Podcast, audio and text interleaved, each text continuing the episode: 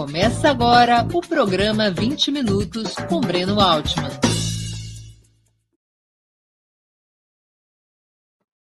Bom dia. Hoje é 27 de junho de 2022. Estamos dando início a mais uma edição do programa 20 Minutos. Nosso entrevistado será Valfrido Vardi bacharel em Direito pela Faculdade de Direito da Universidade de São Paulo e em Filosofia pela Faculdade de Filosofia, Letras e Ciências Humanas, também da USP, é um dos mais renomados advogados do país, especializado em litígios empresariais e presidente do Instituto para a Reforma das Relações entre Estado e Empresa, o IRI. É autor, entre outros livros, do best-seller O Espetáculo da Corrupção, publicado pela editora Leia, uma das primeiras e mais importantes obras a investigar e denunciar os mecanismos pelos quais funcionava a Operação Lava Jato.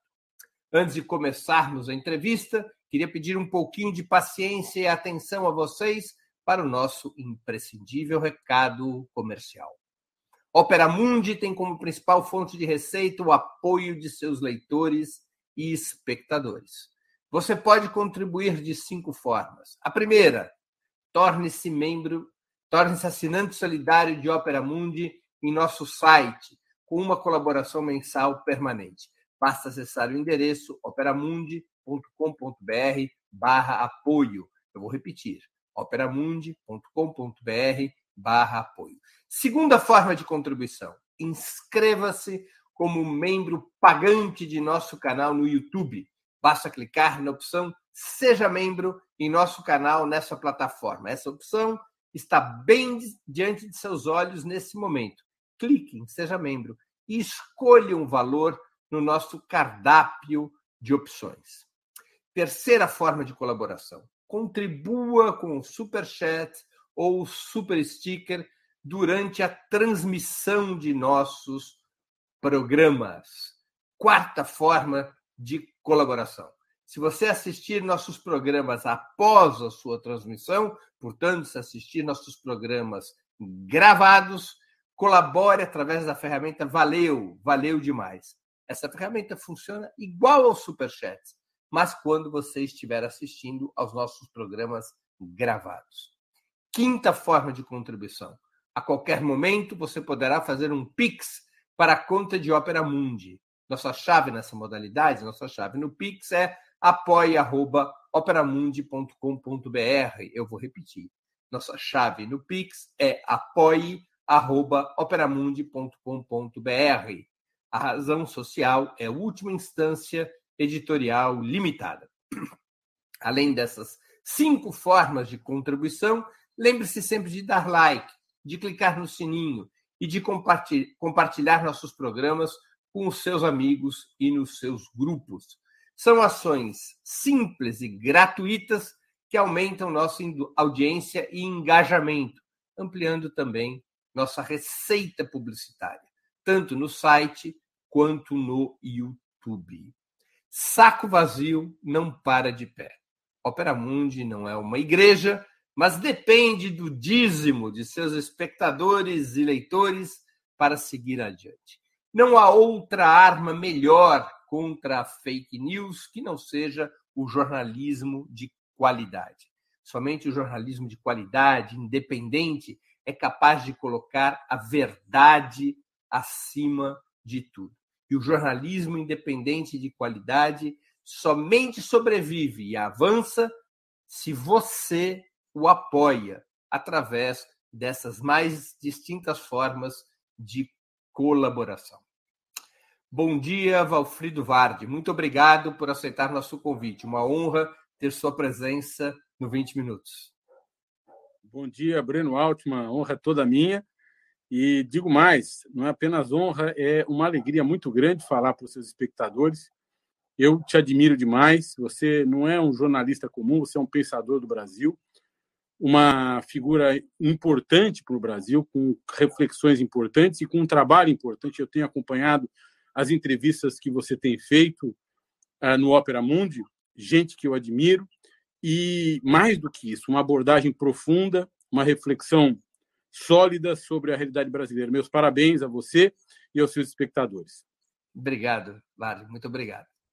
Vardy, o Brasil tem uma boa legislação e uma boa institucionalidade para o combate à corrupção, ou esse arcabouço, incluindo leis aprovadas durante os governos Lula e Dilma, está contaminado pelo que poderíamos chamar de espírito lavajatista?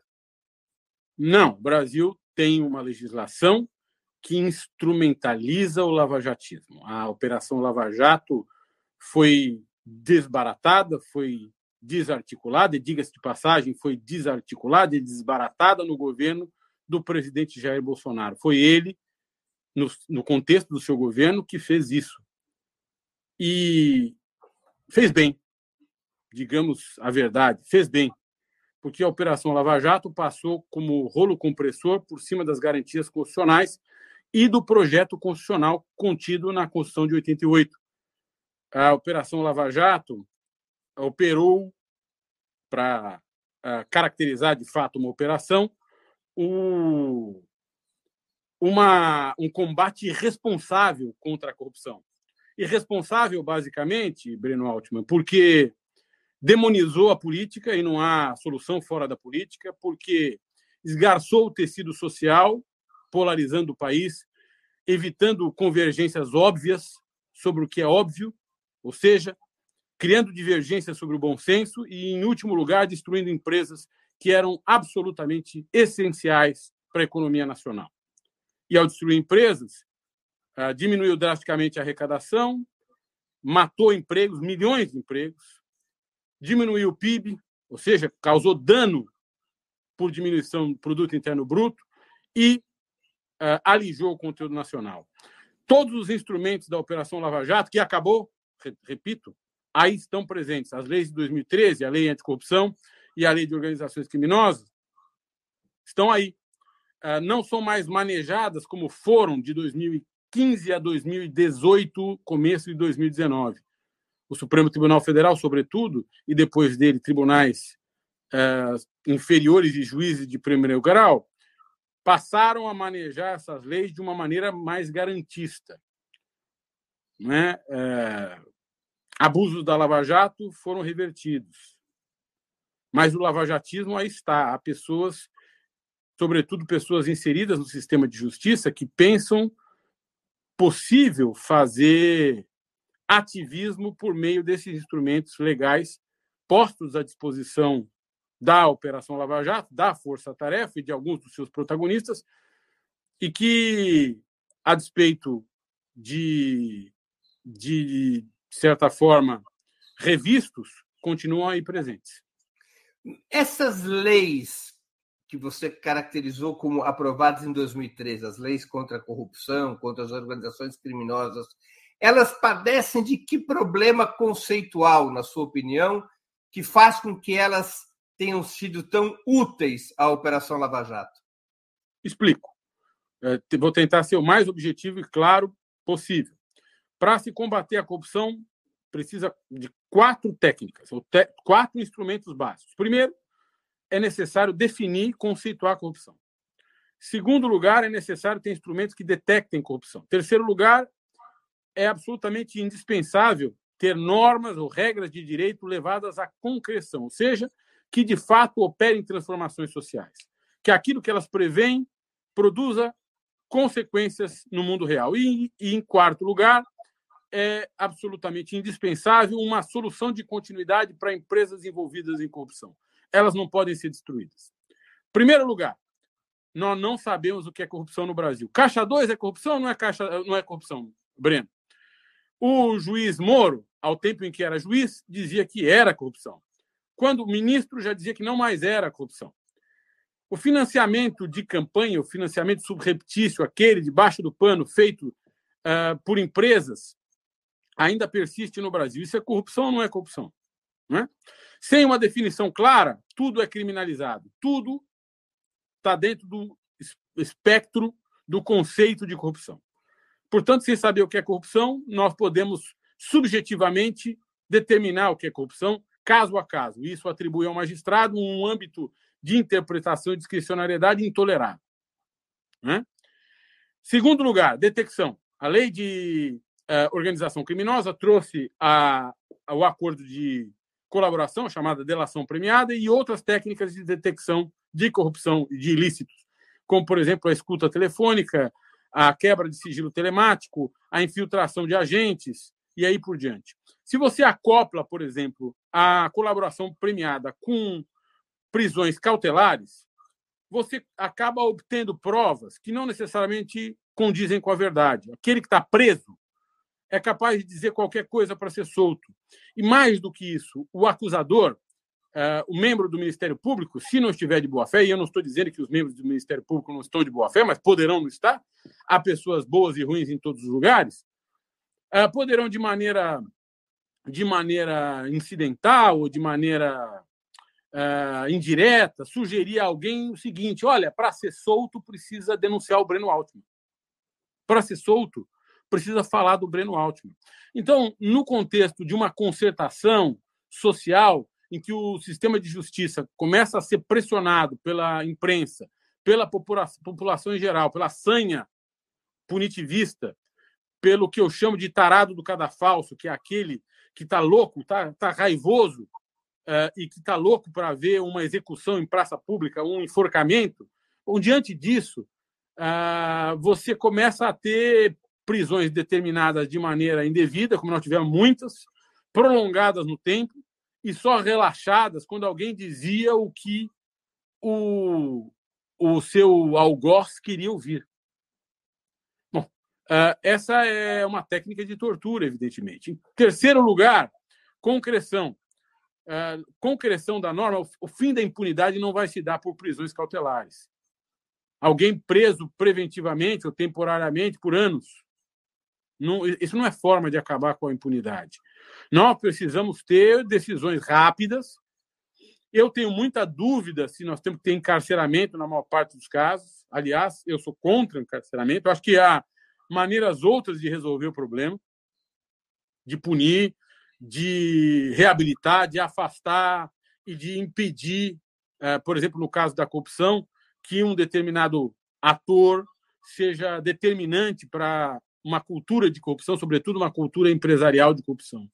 E, em quarto lugar, nós não temos uma disciplina jurídica do acordo de leniência na lei de anticorrupção que permita um corte claro de como fazer o acordo de leniência.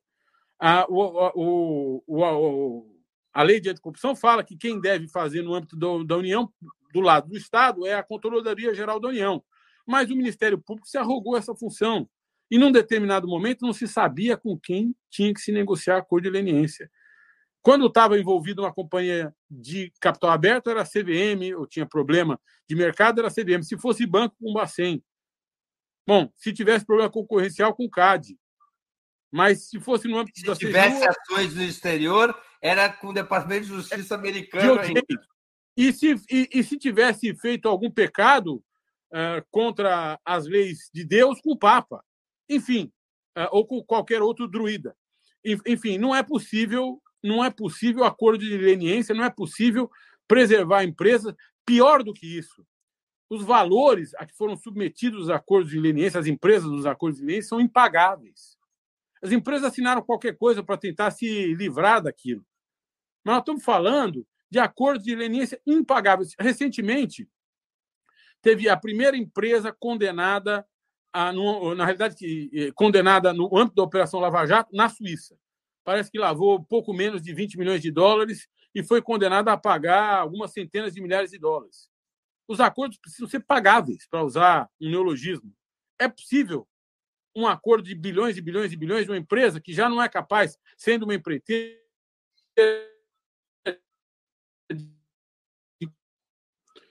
não é possível uh, pagar esses acordos. Não é possível pagar esses acordos, recuperar as empresas, preservar o conteúdo nacional. Foram milhões de empregos perdidos, direto e indiretamente. Não faz sentido nenhum. Então, ah, essas leis, na realidade, elas atentam contra os quatro princípios básicos de combate à corrupção. E no primeiro pilar, aquele pilar do que é, do que é corrupção, ah, isso é muito importante porque ele abre uma porta, ou seja, ao, ao não ter uma definição concreta, objetiva de corrupção, abre-se a porta para a politização do sistema de justiça, da judicatura, politização das tarefas contempladas pelo sistema de justiça. E nós verificamos uma profunda politização do sistema de justiça, e essa politização ela, ela causa um desarranjo, uma balbúrdia institucional que atinge outros poderes, como nós estamos vendo no país. Portanto, eu não sei se eu fui demasiado uh, claro ou longo Agora, alongado. Como é que você eu... explica? Como é que você explica a ironia dessas leis terem sido aprovadas durante governos de esquerda que acabaram sendo as principais vítimas desse tipo de legislação? Foi ingenuidade? O que, que houve para leis desse tipo terem sido aprovadas naquele período?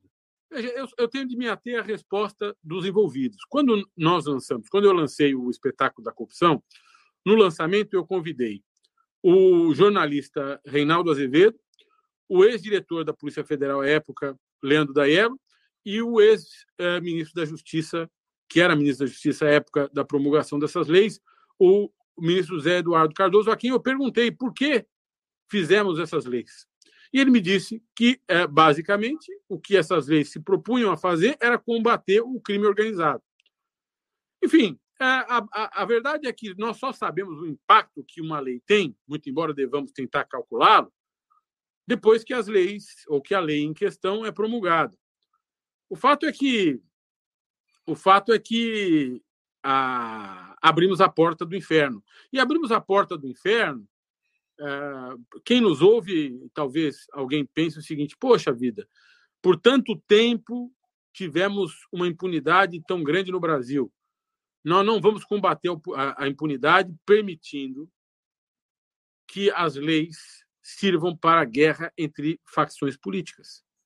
O lawfare, que é basicamente o que aconteceu na Lava Jato, que é a utilização do direito como instrumento de guerra, é? para aniquilar para causar dano ao inimigo, o lawfare é uma das causas da deslegitimação do sistema de justiça, da descrença no sistema de justiça. Por quê? Porque ao utilizar uma lei, uma norma jurídica, ou então um processo judicial, uma sentença judicial tirada num processo judicial, para causar dano a um inimigo político, a, isso, isso em si deslegitima o sistema de justiça e a defesa também. Aquele que se defende disso, ao dizer: olha, eu estou sendo atacado num processo judicial por conta do que eu penso, em razão daquilo que eu sou no espaço político. Bom, essa defesa em si também é uma deslegitimação do sistema de justiça. Não há vencedores nisso. Todos perdemos, a democracia perde. Você acha que a atuação da Lava Jato além de ter sido movida por objetivos políticos, na lógica do lawfare, ajudando no golpe contra a presidenta Dilma Rousseff, na prisão do ex-presidente Lula e na eleição de Jair Bolsonaro. Além disso, ela também teria obedecido a interesses estrangeiros, especialmente no que diz respeito ao desmantelamento parcial da indústria de construção civil e, da cadeia produtiva de óleo e gás? Olha, é, não é possível sondar intenções senão por elementos de provas sensíveis, ou seja, a gente só consegue de alguma forma sondar esse, intenções, as intenções por meio das condutas sensíveis, daquelas condutas que a gente de alguma forma consegue é, perceber.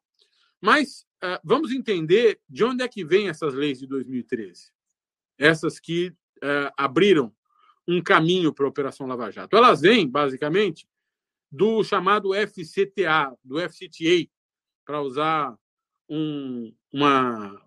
Uh, uh, para falar aqui da sigla com sotaque estrangeiro, americano, né? ou inglês, se você preferir, que é o Foreign uh, Corrupt Act, que é, na realidade, um produto de exportação dos Estados Unidos. É uma, é uma fórmula de integridade para os outros.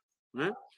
O Congresso americano, sobretudo o Senado, nos anos uh, 1970, 1977, discutia se era possível ou não, se era correto ou não, abater da base de cálculo do imposto de renda das empresas o dinheiro gasto por essas empresas pagando propina a agentes políticos, agentes de Estado dos países em que os Estados Unidos tinham negócio. E aí alguém chegou à conclusão, a brilhante conclusão, que aquilo era uma imoralidade, que não dava para bater da base de cálculo do imposto de renda a propina, né? o dinheiro gasto com corrupção. O que o melhor a fazer era criar uma legislação que impedisse a corrupção mundo afora. Legislação válida, diga-se passagem, para fora dos Estados Unidos. E aí criou-se o FCTA. E é uma legislação que se disseminou no mundo inteiro, e todos aqueles países que desejam uh, entreter negócios, os países e as empresas neles contidas, que desejam estabelecer negócio com os Estados Unidos, têm que cumprir essa legislação. Há uma brutal pressão, uma legislação e um produto de exportação que foi, de certa forma, colocado debaixo da asa da OCDE e, e, e, e disseminado mundo afora, popularizado, difundido mundo afora. E o Brasil, em 2013, recebe essa legislação e cria duas leis, eh, as duas leis sobre, sobre as quais falava. Então, é evidente que a ideia dos Estados Unidos é utilizar o combate à corrupção, combate à corrupção no estrangeiro, como uma técnica de guerra comercial. Claro, eh, partindo do pressuposto de que as nossas empresas, as empresas americanas, possam ser mais eficientes do que as empresas locais. Se nós impedirmos as empresas locais de entreter relações espúrias com seus agentes públicos, nós venceremos a, a concorrência. É essa a lógica. Daí a dizer que isso foi utilizado, no caso concreto, para destruir o mercado de infraestrutura no Brasil, bom, nós temos ele elementos na operação spoofing é, que eh, levam para, essa, para esse lado, ou seja, de uma influência norte-americana, em concreto na Lava Jato, uma colaboração do FBI, do DOJ e aí por diante. Enfim, tudo isso são indícios de que, de fato, aquilo que se pensava uma teoria da conspiração não é uma, uma teoria da conspiração, é ou então que a teoria da conspiração se verifica em concreto e é prática da conspiração. Vardy, uma pergunta quase pessoal. Você conhecia o ato contra a corrupção estrangeira, esse que foi aprovado nos Estados Unidos, e a intenção dos Estados Unidos de exportar essa legislação para a legislação de outros países, desde quando? Na realidade, é, eu conhecia isso desde antes de 2013. É, me causou. Eu, eu fui uma das pessoas que. Houve outras, mas que começou a estudar a legislação de corrupção que se projetava para o Brasil em 2013. Na realidade, o projeto de lei continha regras ainda piores daquelas que, que acabaram sendo é, passadas no parlamento. Eu né? te pergunto isso porque assim, o governo brasileiro não estudava isso? Aí eu não sei dizer, Breno. É, é, isso realmente eu não sei dizer. Mas, basicamente, eu conhecia essas regras há muitos anos. Né? Não, não, eram, não eram regras Não, secretas, não eram era um segredo públicas, guardado a sete chaves. Livros publicados, não. teses, debates. Dizer, era de fácil acesso. Sim. E já havia advogados no Brasil professando a importância da integridade empresarial, ou seja, do, de compassar as práticas empresariais a essa lógica de integridade, sobretudo nas relações com os Estados Unidos e dos países que já se submetiam a essas regras, ou seja, porque não basta você se submeter a essa regra porque você faz negócios com os Estados Unidos é importante você se submeter a essas regras, porque você faz negócios com países que fazem negócios com os Estados Unidos, que, por sua vez, não poderão fazer negócios com você caso você não se submeta a essas regras. É, é uma coisa é asfixiante. É um povo. É um povo, exatamente. Né? Então, é, Mas já tudo isso advogado... era possível de ser conhecido à época. Claro, já, já havia desde os anos 90 advogados trabalhando com isso no Brasil com empresas multinacionais que exigiam... fazer mais uma pergunta claro. pessoal. Alguma claro. vez o governo brasileiro, à época, em 2013, te convidou para conversar a respeito? Não, jamais. Você já era um dos principais especialistas em litígios empresariais internos e internacionais naquela época. Veja, a gente, a gente tenta trabalhar e melhorar um pouquinho a cada dia, mas nós não éramos de jogar fora já em 2013. E nunca você foi convidado para conversar a esse respeito. Não. Interessante. Como é que foi possível que a Operação Lava Jato tenha mantido protagonismo por quatro anos na prática, inclusive com o aval das cortes superiores, incluindo o STF, sem as gravações tornadas públicas pela Vaza Jato, graças ao famoso hacker de Araraquara, o país possivelmente continuaria sequestrado pela República de Curitiba? Olha, eu acho que eu acho que a reversão de narrativa, né, a, a reversão uh, de uma concepção sobre uh, o que de fato a Lava Jato representava, ela decorre de uma série de forças articuladas, né?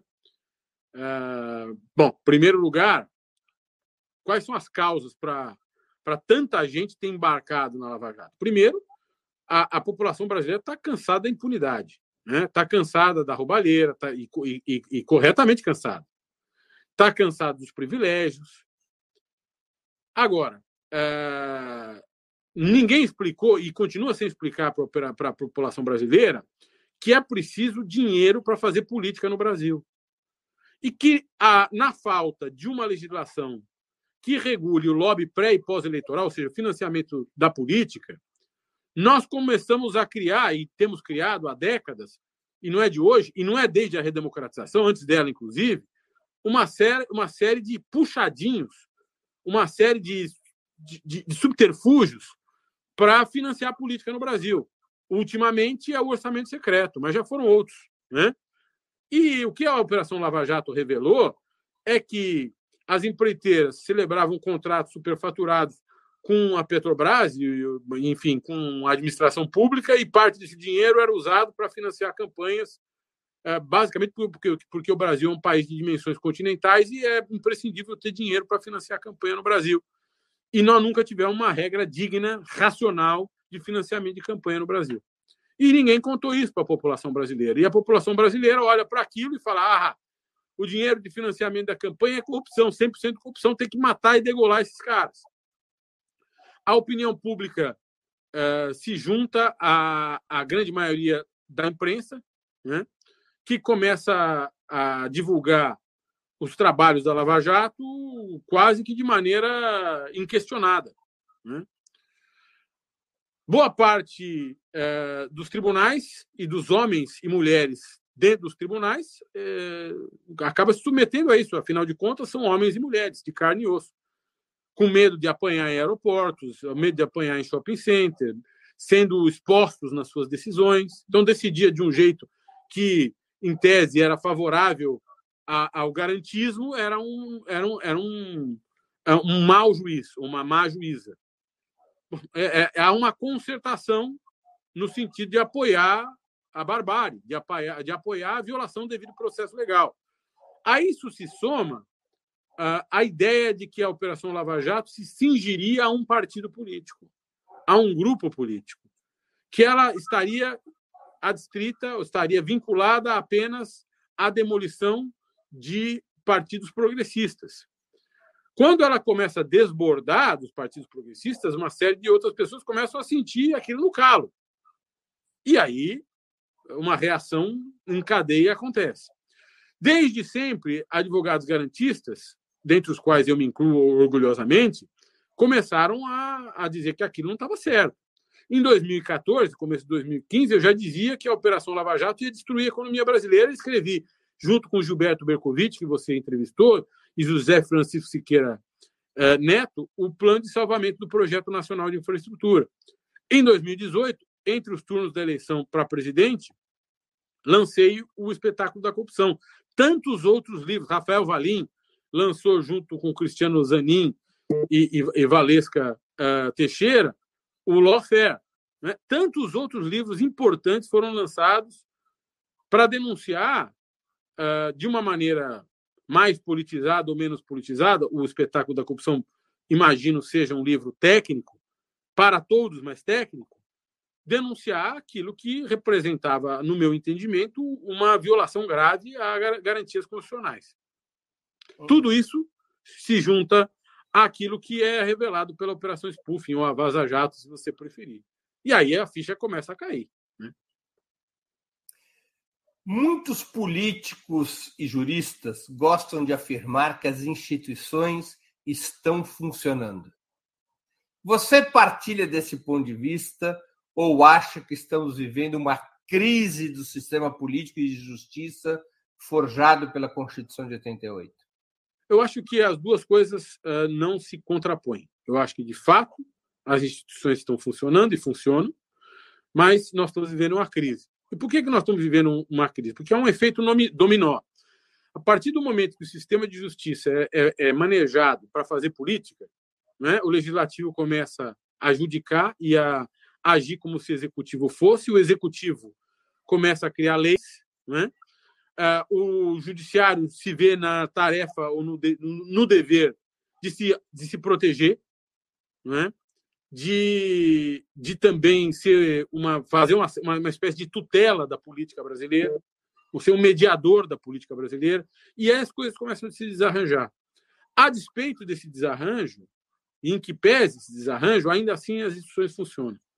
A democracia não é, é matemática, não é, é, um quarto organizado ou um, um centro cirúrgico, é o sambódromo. A democracia é uma bagunça. Não é?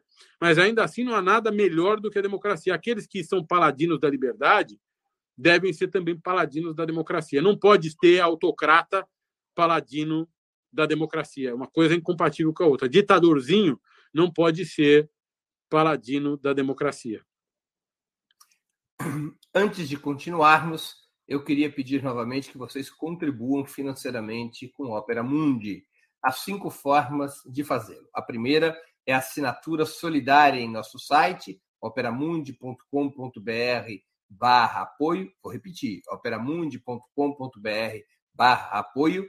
A segunda é se tornando membro pagante de nosso canal no YouTube. Basta clicar em Seja Membro e escolher uh, um valor no nosso cardápio de opções. A terceira é contribuindo agora mesmo com o Super Chat ou Super Sticker. A quarta é através da ferramenta Valeu, valeu demais, quando estiverem assistindo aos nossos programas gravados. A quinta é através do Pix. Nossa chave no Pix é apoie.operamundi.com.br. Vou repetir.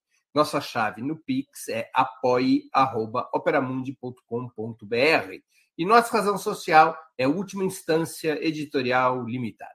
Façam sua contribuição, ajudem a Opera Mundi a se fortalecer como um jornalismo que coloca a verdade acima de tudo. Varde, você acha que o Brasil carece de uma reforma ampla do sistema de justiça? Esse deveria ser um dos objetivos de um eventual terceiro governo Lula? Mas sem sombra de dúvida. Sem sombra de dúvida. É, nós temos um sistema de justiça que produz injustiça. Portanto, precisa ser reformado para deixar de produzir injustiças. Nós temos um sistema carcerário onde 700 mil pessoas, 800 mil pessoas vivem como sardinha. Dessas 800, 300 mil presas em prisões que não são definitivas, ou seja, não decorrem de sentenças transitadas em julgado, uh, inseridas num sistema que só recruta para as organizações criminosas, nós temos um sistema de justiça que discrimina pretos e pobres em favor de brancos e ricos. Nós temos um sistema de justiça que enquadra relações de mercado profundamente injustas e relações de troca profundamente desfavoráveis e que, eh, de certa forma, afasta o Estado da sua ingerência necessária nos sistemas econômicos para inviabilizar ou para reverter injustiças, ou seja, graves uh, crises de equidade.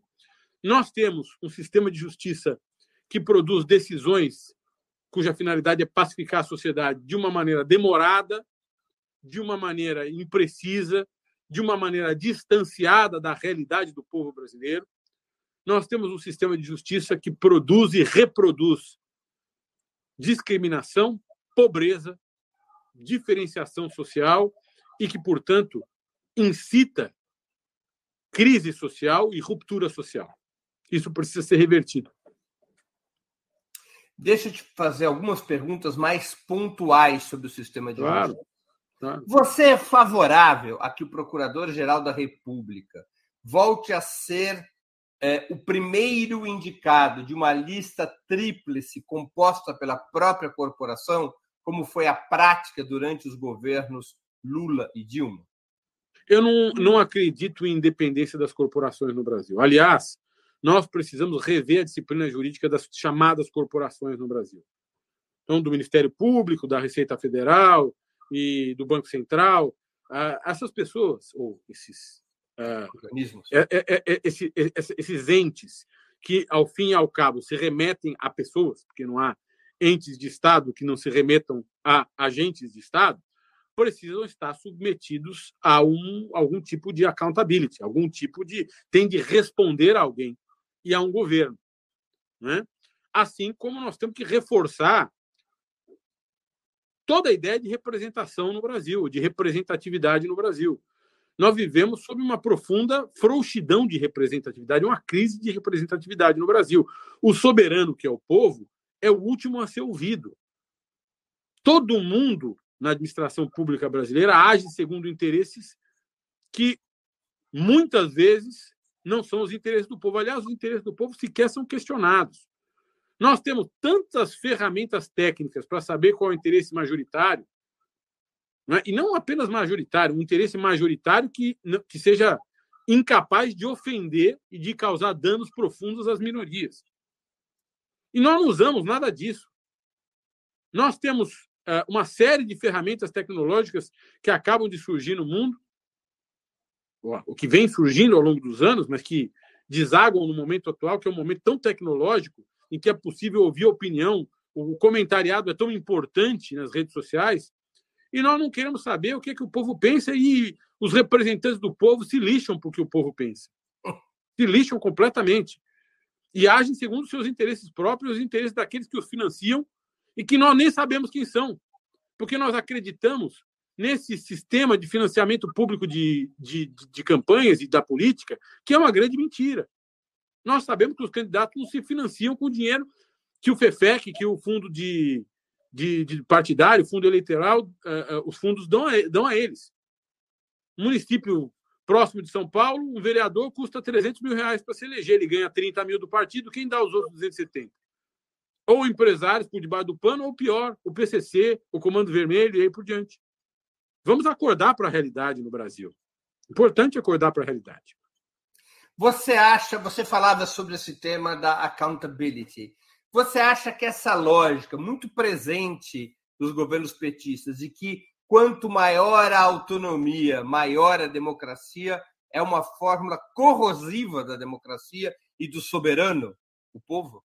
É evidente, porque você dá vida própria a entes de Estado que têm de se submeter a uma organização e uma ordenação estatal, a um governo. A palavra governo mostra que alguém ordena, que alguém governa, que alguém maneja, articula, organiza e dá direção aos órgãos de Estado. Essa coisa de Banco Central independente, Polícia Federal independente, ah, que raio é isso? Independente de quem? Alguém vai tomar as rédeas desse cavalo, dessa carroça, dessa carruagem. Alguém vai segurar a direção desse carro, não é? O manche desse avião ou desse navio. Enfim, é, essa é uma ideia frouxa, uma ideia idiota de que, de que há independência de órgãos. Não. Os órgãos estão coordenados, os órgãos de Estado estão coordenados e submetidos a um governo. Aliás, nós precisamos pensar em governos que se articulem com uma tecnocracia permanente para a gente não ter o desmanche de políticas ao sabor das alterações de governo e, ao mesmo tempo, pensar em formar tecnocratas que não sejam tecnocratas de coração de pedra, né? de olhos eh, fechados para a realidade do povo e, de, dando de ombros para a pobreza, para a desigualdade social. Tá. E, levando em conta, então, essa tua opinião, como podemos concluir a pergunta que eu te fiz antes? Você é favorável ou contra ao mecanismo petista, indicar para o procurador-geral o mais votado, mais... contra. O presidente contra. tem autoridade para indicar para o procurador-geral quem bem lhe apetecer. é, o presidente deve nomear para procurador-geral e, e, e, e, quem, vai, quem me ouve dizendo isso é o seguinte: ah, então o presidente tem que nomear um amigo para ser procurador-geral, para que esse procurador-geral não tome medidas contra si. Bom, nós estamos, vamos pensar política pública com base numa exceção, ou seja, com, a, com base na, na, na necessidade excepcional do procurador-geral tomar medidas contra o presidente. Né? E sem considerar que tem imprensa, sem considerar que tem outros mecanismos de checagem e de fiscalização. Não, o procurador-geral tem que ser alguém compassado com as políticas daquele governo. Alguém que se sinta confortável com as políticas daquele governo. Do contrário, como é que aquele governo poderá governar com um procurador-geral antipático a si? Que lógica tem isso? Você acha, um segundo tema, Vardi, você acha que a divisão. Aprendamos justiça... com Bolsonaro. Aprendamos com Bolsonaro. Ele, tem, ele teve razão em indicar o Aras. Certamente. O, o, o, o ministro Aras tem agido de maneira compassada com as políticas do governo Bolsonaro. Estão, eles estão se dando bem. E, o, e, e, não nos esqueçamos, o presidente Bolsonaro foi eleito pela maioria do povo. Ele foi eleito democraticamente. Não, se quisermos um exemplo estrangeiro, como é da tradição da imprensa brasileira, John Kennedy, eleito presidente, indicou no meu seu irmão, procurador-geral o seu irmão. irmão. Seu irmão, Attorney General. Que é para ter segurança de que teria Sim. um procurador alinhado. Claro, e é muito justo. Você acha que a, a, divisão da jurisdição da magistratura penal entre juiz de instrução e garantia, de um lado, e o juiz de processo, de outro, poderia dar mais robustez ao direito de todos a um devido processo legal? Olha, eu não sou criminalista, mas eu defendo isso antes dos criminalistas no Brasil e no contexto da Lava Jato. Se pegarem uma entrevista que eu dei para o Valor Econômico já em 2016, 2017, eu, tava dizendo, eu já dizia isso. Como é que você pode achar que um juiz que se emporcalhou da instrução, ou seja, que determinou uh, quebra de sigilo bancário, quebra de sigilo fiscal, quebra de sigilo telemático, escuta telefônica, uh, infiltração uh, de agente, ação controlada, que homologou uma delação premiada, esse juiz pode estar isento para tomar um, para fazer um juízo em que ele não penda nem para um lado nem para o outro. Esse juiz ele está envolvido na investigação. Está envolvido na investigação. É por isso que a Operação Spoofing encontrou aqueles diálogos, aqueles diálogos espúrios. Não é apenas porque as pessoas estavam contaminadas, mas, sobretudo, porque elas ocupavam papéis contaminados. O, o sistema gera essa situação. Isso, é claro, te coloca nessa situação. O cara faz tudo. Parece aquele hotel da Itália, aqueles hotéis italianos em que você chega, o, o, o sujeito que abre a porta é o mesmo que te recebe na recepção, que é o mesmo que arruma o quarto, serve o café da manhã e o almoço. Né? Aquele hotel pequenininho tal. O juiz faz tudo. Né? e se houver uma divisão de função, o de... Ah, certamente. O, o juiz de... de instrução fez instrução e entregou para o juiz de, de, de, que vai julgar a causa. Né? O juiz que faz a instrução entregou a instrução pronta, as provas estão coletadas, o juiz que vai julgar a causa vai analisar com frieza as provas. Isso é importante. Uma outra questão. Você acha que os ministros da Corte Suprema, do STF, deveriam ter mandatos fixos de 8 ou 12 anos, como muitos propõem? Você defende que se altere a forma de indicação dos ministros do STF? Eu, eu acho que a, a, eu acho uma série de coisas na Suprema Corte, uma série de, de dinâmicas da nossa Suprema Corte poderiam ser modernizadas. Né? É, por exemplo, tem causado é, profundo constrangimento e profunda de certa forma, surpresa e, e, e, e é, é, difícil de compreender certas coisas que vêm acontecendo dentro da Suprema Corte. Não que elas estejam erradas, mas é difícil para que o leigo compreenda. Quando você é, começa a exibir numa televisão sessões da Suprema Corte, você submete ao leigo, ou seja, aquele que não tem formação jurídica, que não passou cinco anos numa faculdade de direito, que não passou a vida dele estudando, eu vou fazer 27 anos só de advocacia, mais cinco de faculdade. Ou seja, nós estamos falando aqui de alguém que está há 32 anos trabalhando, operando o direito, e que não sabe nada, tem muito a aprender ainda. Imagina uma pessoa que não, que não tem essa formação. E ela assiste a TV Justiça, não entende chongas, nada. E começa a discutir sobre aquilo. E começa a formar opiniões sobre aquilo. Então, eu acho que, ao tentar conferir transparência, a Suprema Corte criou, uh, talvez, um ambiente para uma oposição ilusória sobre o que faz a Suprema Corte. Primeiro lugar. Segundo lugar, uh, é ruim decisão monocrática. É ruim a profusão de liminares. Nós queremos, a comunidade administrada quer ver a Suprema Corte decidindo de maneira colegiada. Para ser bem sincero, o melhor seria não conhecer das, das divergências internas da Suprema Corte. O melhor dos mundos é ter uma decisão da Suprema Corte.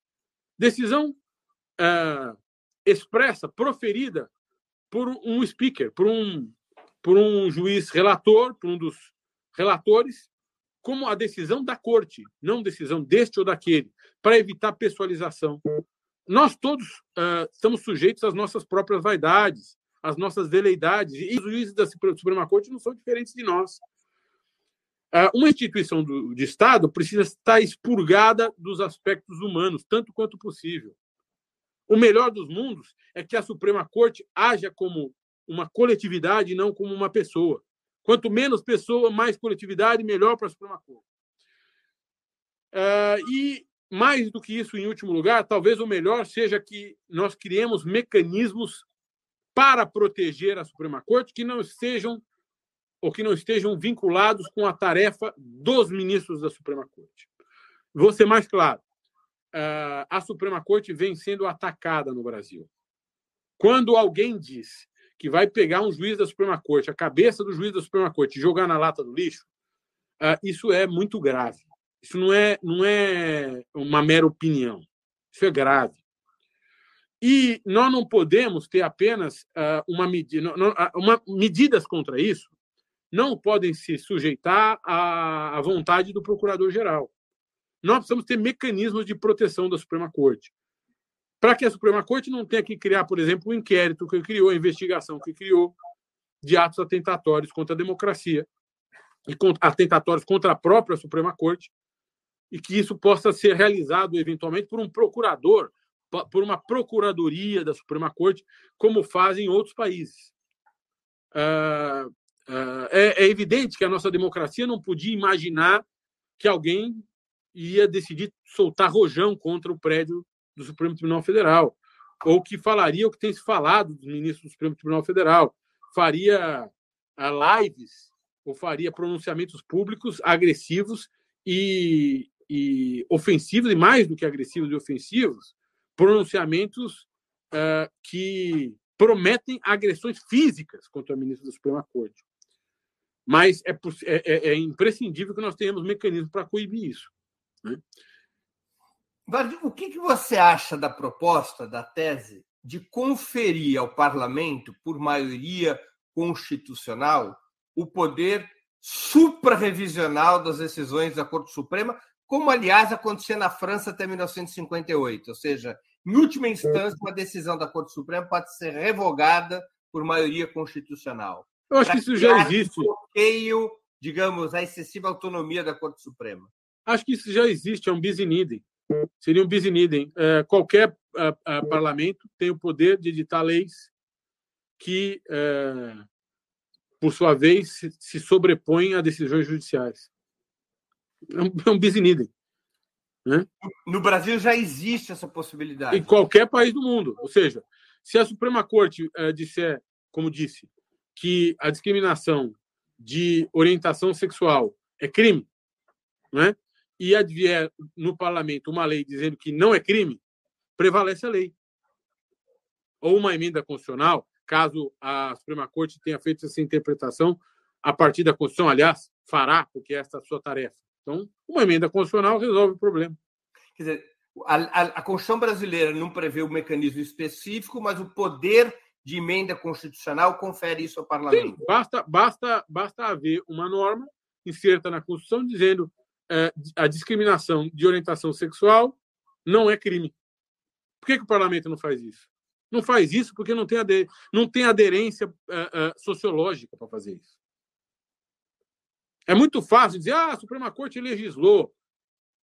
Não, por que, que o parlamento não reverteu? Na, na realidade, grande parte das, das críticas à Suprema Corte brasileira decorrem da falta de conhecimento jurídico e da complexidade de temas jurídicos.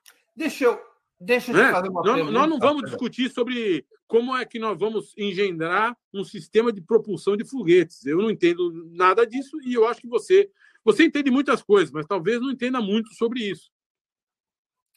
Jornalistas não entendem nada de nada, entendem um é, pouquinho de é. cada coisa para poder fazer pergunta. Não é o seu caso.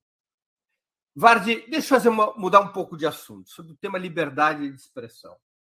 É conhecido uma explicação antiga no Reino Unido de que se você for à frente do palácio de Buckingham e gritar morte à rainha, ninguém pode ser preso por isso. Você uhum. só pode ser preso se tentar matar a rainha materialmente. No Reino uhum. Unido, ninguém pode ser preso uhum. por ameaça verbal. Isso. Na legislação brasileira, a legislação alemã é o oposto. Tem muitas, muitos senões. Existe a uhum. liberdade de expressão, mas não pode falar contra o Holocausto, não pode falar contra isso, contra aquilo, contra aquilo outro. O Brasil é um pouco híbrido, né? fica mais ou menos talvez no meio do caminho. Como é que você acha que nós deveríamos encarar a liberdade de expressão? Mais próximos do modelo do Reino Unido ou mais próximos do modelo do direito germânico? Vamos lá. Uh, no Brasil, a questão está resolvida. Nós estamos discutindo por nada. Como diria o Shakespeare, much ado about nothing. Né? É, tempestade num copo d'água. Eu, eu, eu vi a sua discussão com o Reinaldo Azevedo sobre isso, mas, aliás, muito interessante. Assisti, eu sou seu espectador, assisto os seus programas. E gosto muito do Reinaldo. O Reinaldo é um querido amigo. E ver, ver dois brilhantes jornalistas conversando é sempre um prazer, uma alegria.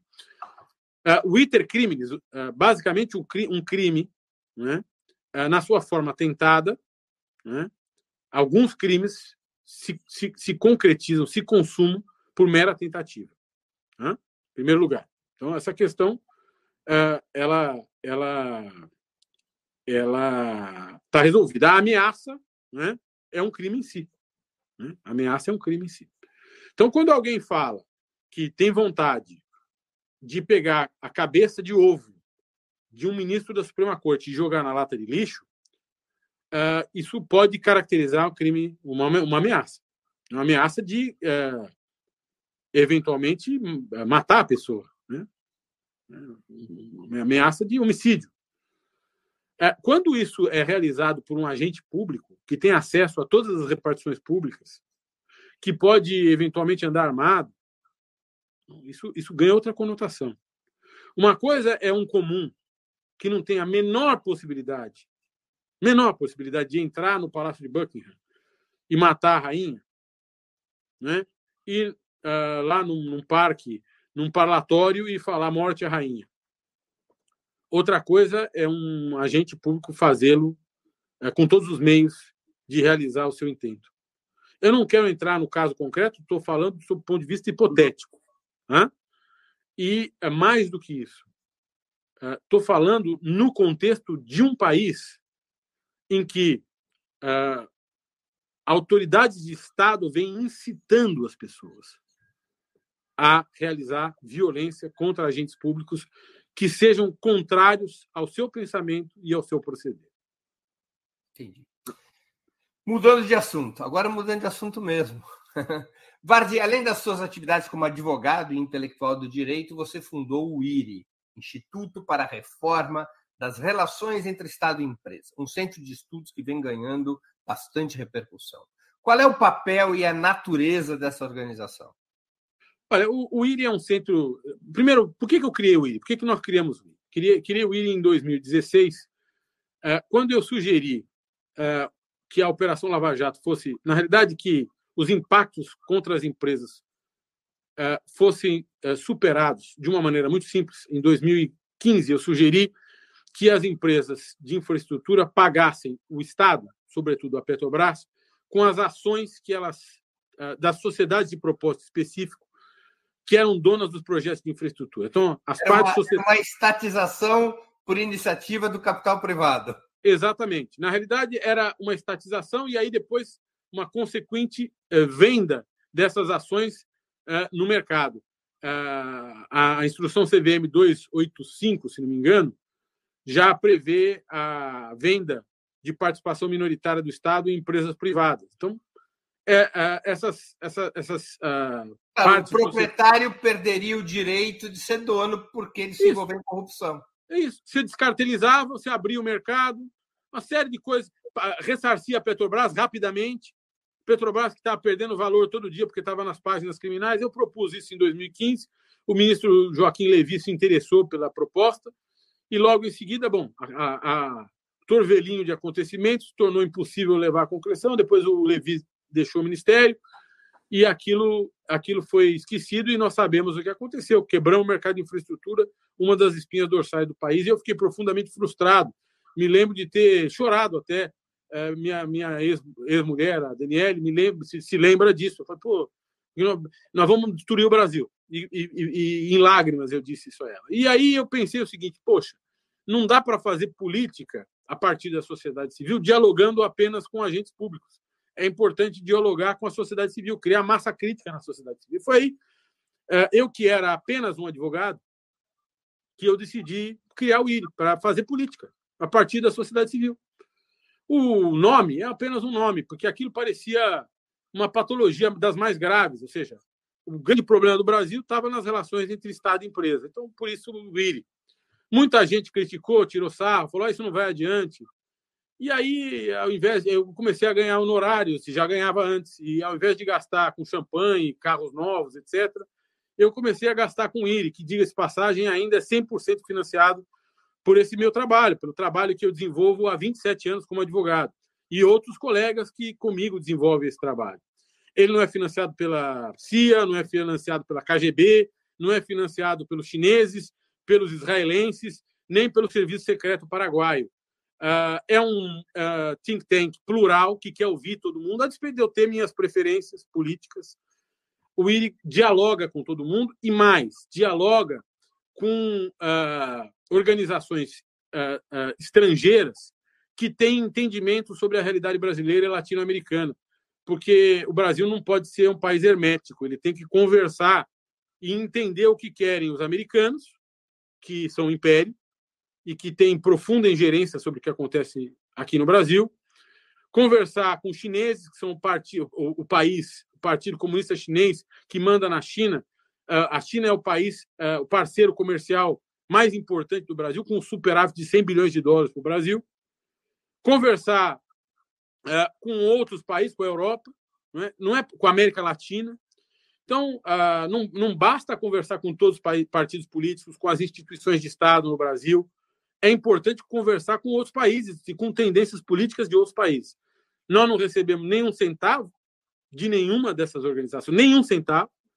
E nós, mais do que isso, nós achamos importante criar no Brasil uma legislação de transparência de financiamento de ONGs e de, e de organizações do terceiro setor. Nós queremos que, assim como nós, as outras organizações do terceiro setor sejam transparentes no seu financiamento. Né? É, é, é, é isso, Iri. E assim tem crescido e assim tem trabalhado com muito suor, meu amigo, com muita vontade de ajudar o Brasil. Vardi, nós estamos chegando ao final dessa nossa conversa. Eu queria fazer duas perguntas que eu sempre faço aos nossos convidados e convidadas antes das despedidas. A primeira pergunta é qual livro você gostaria de sugerir aos nossos espectadores? A segunda, qual filme ou série poderia indicar a quem nos acompanha? Opa, eu ó, acho que no momento nós temos um livro que é muito importante para entender geopolítica, que é um livro do Michael Dodds, que é Seis Meses de 1945, que mostra a dinâmica das negociações da, da Conferência de Alta entre três grandes três gigantes, grandes líderes: o, o Stalin, o Roosevelt e o Churchill. Esse livro explica por que, que o Churchill estava completamente prostrado, por que, que o Roosevelt viajou 20 mil quilômetros, sei lá, é, quase morto, moribundo, para encontrar o, o, o, Stalin, e o que é que eles decidiram, e por que, que o, o que eles decidiram era tão importante para a estabilidade da paz mundial, uma estabilidade que foi, é, nos últimos anos, revertida e que deu ensejo à guerra na Ucrânia. É, talvez seja elemento de reflexão para todos nós. É um livro que eu recomendo a todos. E série, bom, eu adoro uma série chama Breaking Bad, porque ela ela fala com o meu coração garantista. Ela mostra como é que qualquer pessoa, até mesmo a mais pacata, pode se envolver na criminalidade ou com a criminalidade e que nós precisamos criar na sociedade uh, incentivos para o bem e nós temos criado incentivos para o mal. E por isso também eu recomendo essa série. Valfrido Vardi, eu queria agradecer muito pelo seu tempo e por essa conversa tão interessante e educativa. Muito obrigado por ter aceito o nosso convite. Eu que agradeço, Breno. Você é um craque. Uma honra estar no seu programa, programa que está fazendo história. Um beijo para você e para a Laila, que organizou tudo, cujo aniversário é hoje. Obrigado, Valfrido. E boa um abraço, sorte. querido. Tchau, abraço. tchau. Também agradeço a todos e todas que assistiram ou assistirem esse programa, em especial aqueles que puderem fazer contribuições financeiras, que puderam ou puderem fazer contribuições financeiras ao nosso site e ao canal de Ópera Mundi no YouTube. Sem vocês, nosso trabalho não seria possível e não faria sentido. Um grande abraço a todos e a todas. Para assistir novamente esse programa e a outras edições dos programas 20 Minutos, se inscreva no canal do Opera Mundi no YouTube. Curta e compartilhe nossos vídeos. Deixe seus comentários. O jornalismo de Opera Mundi é mantido com o seu apoio. Faça uma assinatura solidária em www.operamundi.com.br. Com um pequeno valor mensal, você nos ajuda no desenvolvimento de um jornalismo independente e de qualidade. Obrigado pela audiência e até a próxima.